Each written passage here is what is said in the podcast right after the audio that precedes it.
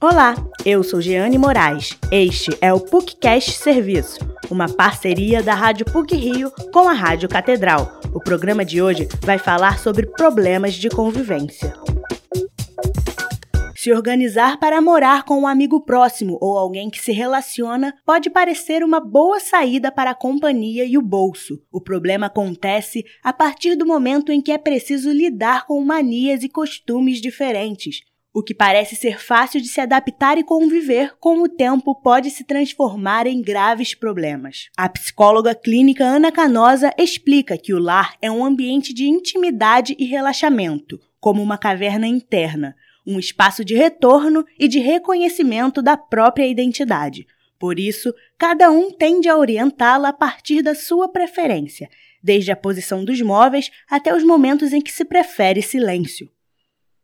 Por esses motivos, Ana Canosa considera ser natural haver controvérsias quando o espaço é dividido com outra pessoa.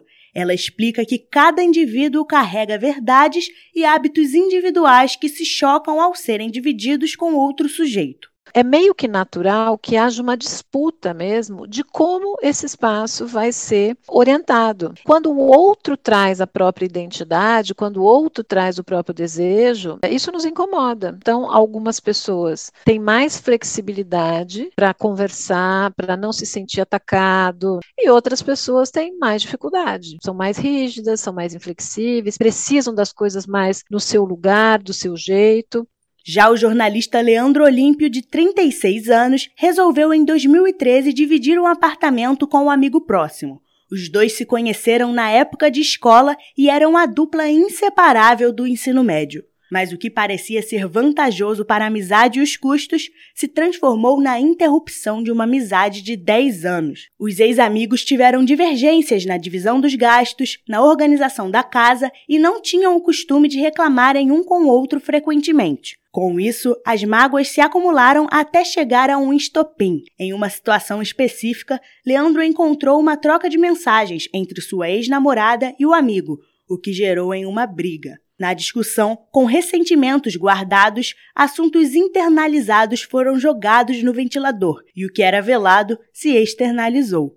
Após o episódio, Leandro Olímpio ressalta que a convivência dos dois na mesma casa ficou constrangedora não foi uma coisa que eu fui conversando, foi uma coisa que foi meio que numa conversa derradeira. Com o problema, depois dessa discussão muito forte, a gente continua no mesmo lugar, né? No mesmo ambiente, o que é terrível, porque a casa, que é um lugar para ser um lugar agradável, onde você volta para casa para descansar, para você se sentir bem depois de trabalhar, etc., se tornou um lugar muito ruim, né? Que ele ficava lá isolado na sala e eu isolado no meu quarto e a gente tinha que, de forma velada, não verbal, tentar fugir um da visão do outro, né? De quando vai no banheiro, de quando vai na cozinha, essas coisas, sabe?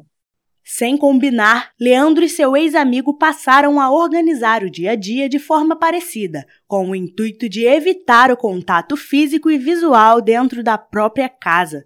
Os dois conheciam a rotina um do outro, com isso ficavam espertos e não apareciam incômodos da casa em que o outro tivesse a possibilidade de estar. Leandro relata que com a Guerra Fria eles também optavam por ficar mais tempo fora de casa para não precisar se ver. Hoje em dia, anos após os episódios, os ex-amigos conseguiram apaziguar a situação. Quando se veem pessoalmente ou pelas redes sociais, conversam normalmente.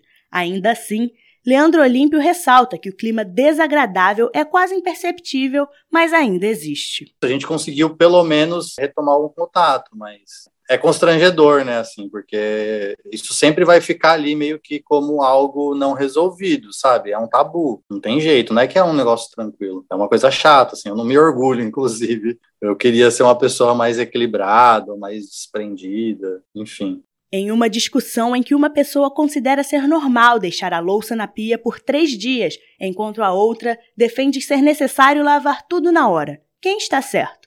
Segundo a psicóloga Ana Canosa, não há resposta correta para a questão. A profissional explica que, para amenizar problemas de convivência, o indivíduo que decide dividir a casa com alguém precisa ser realista e ter a plena consciência de que não será fácil. Ao invés de romantizar e fantasiar a situação, deve compreender que cada pessoa tem costumes e manias diferentes. A partir disso, o diálogo deve ser constante e respeitoso.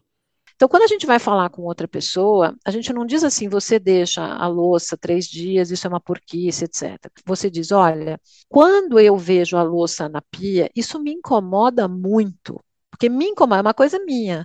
Então, se você conseguisse lavar a louça, seria excelente para mim, porque isso me incomodaria menos. Então, não estou dizendo que o outro está errado, eu estou dizendo o que me incomoda.